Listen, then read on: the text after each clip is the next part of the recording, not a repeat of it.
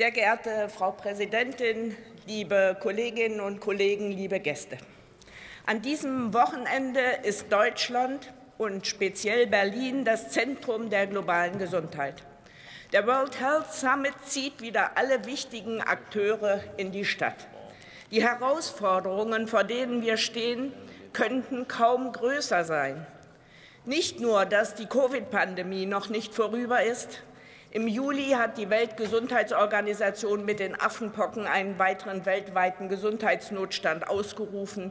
Die globale Erwärmung, Krieg und dadurch ausgelöste Hungersnöte und Migrationsbewegungen gefährden die Gesundheit von Mensch und Natur.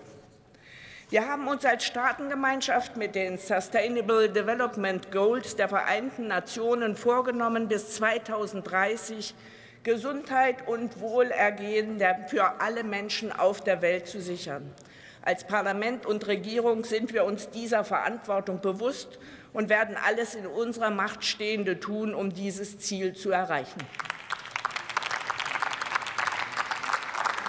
Der Virchow Prize for Global Health, der an diesem Wochenende erstmalig vergeben wird, richtet seinen Fokus auf diese drängende Herausforderung. Von nun ab regelmäßig sollen mit diesem Preis Persönlichkeiten, Wissenschaftler oder äh, zivilgesellschaftliche Initiativen ausgezeichnet werden, die mit ihrem Engagement und ihrer Leistung dazu beitragen, die Gesundheit der Menschen und des Planeten zu sichern. Und ich freue mich sehr, den Spiritus Rector die, hinter diesem Preis heute auf der Tribüne hier begrüßen zu dürfen. Lieber Herr Professor Detlef Ganten, schön, dass Sie uns in dieser Debatte die Ehre geben und auch ein herzliches Und auch ein herzliches Willkommen an Sie, lieber Herr Roland Göde, als weiteres Gründungs- und Kuratoriumsmitglied der Stiftung. Sie haben mit dem Sie haben mit dem Virtue Prize for Global Health die erste Auszeichnung mit international höchstem Prestige für dieses Thema geschaffen. Und Sie unterstreichen damit gleichzeitig, Deutschland und insbesondere Berlin ist immer mehr ein wichtiger Ort, the place to be, wenn es um das Thema globale Gesundheit geht. Damit wird auch das herausragende deutsche Engagement unterstrichen. Rudolf Virchow hatte einen weiten Blick. Er hat damals gesagt, die Medizin ist eine soziale Wissenschaft und die Politik ist nichts, nichts weiter als Medizin im Großen.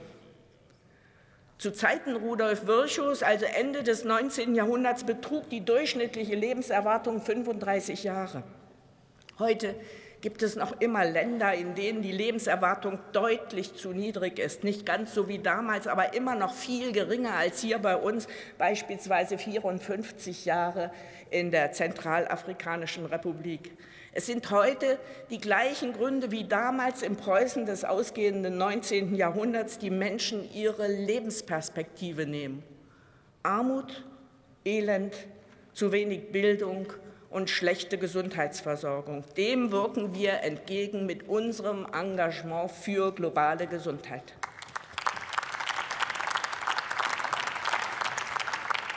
Mit Dr. John N.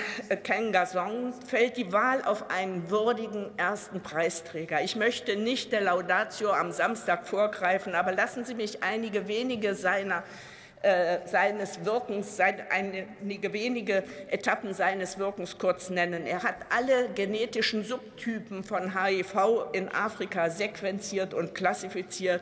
Er ist Gründungsdirektor des Africa Centers for Disease Control and Prevention.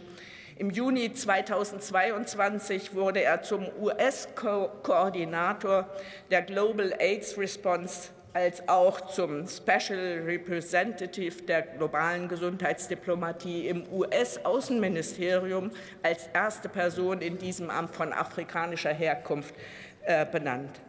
Und er hat systemische und holistische Strukturen geschaffen, die die globale Gesundheitslandschaft wesentlich geprägt und grundlegend verbessert haben.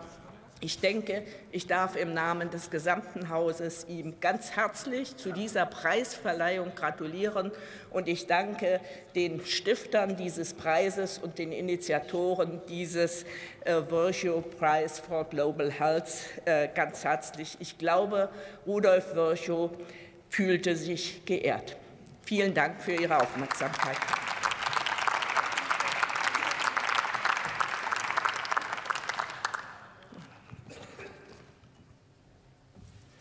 Nächster Redner ist für die CDU-CSU-Fraktion Herr